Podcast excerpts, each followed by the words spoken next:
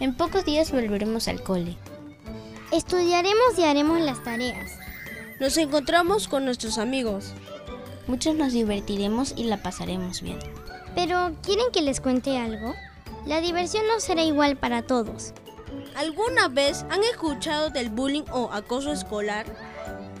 Lo he escuchado. Es cuando los niños y niñas sufren de forma reiterada maltrato físico, verbal, psicológico por otros estudiantes. Y el problema es más grave de lo que creen. Una encuesta del Instituto Nacional de Estadística e Informática del 2015 señala que el 75,3% de niños entre 9 y 11 años en el Perú dicen haber sido víctimas de violencia escolar.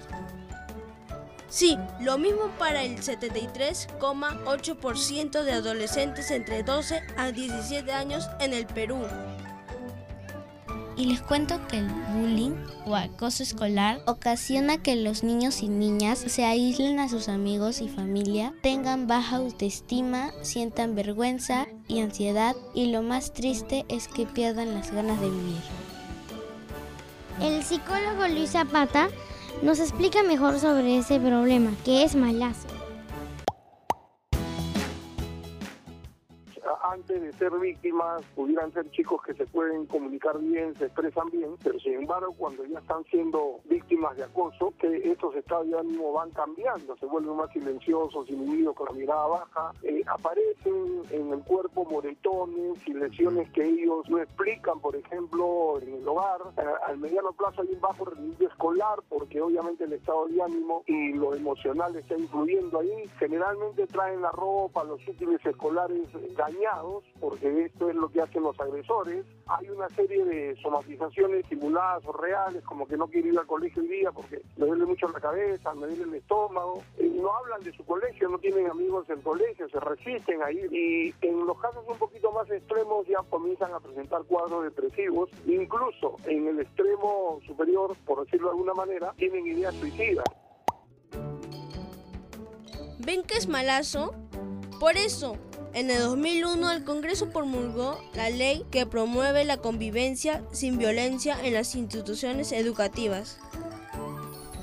Ahora cada colegio debe tener por lo menos un psicólogo que se encargue de la prevención y el tratamiento de los casos de acoso escolar. ¿Y sabes cuál es la responsabilidad de los padres, de los docentes y el Estado contra este tipo de violencia? El exministro de Educación Idel Wexler nos cuenta.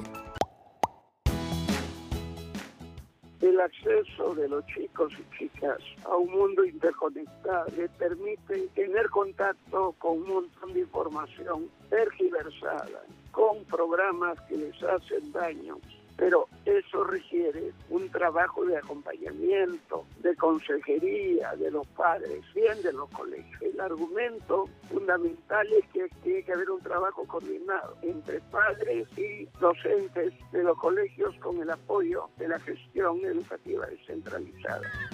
Así que ya sabes, si eres víctima o eres testigo del bullying, llama gratuitamente al 0800 76888 o escribe al WhatsApp 991 410 000.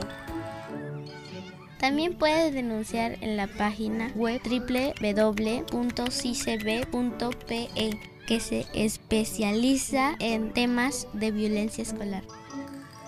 Igualmente puedes recibir apoyo del Congreso.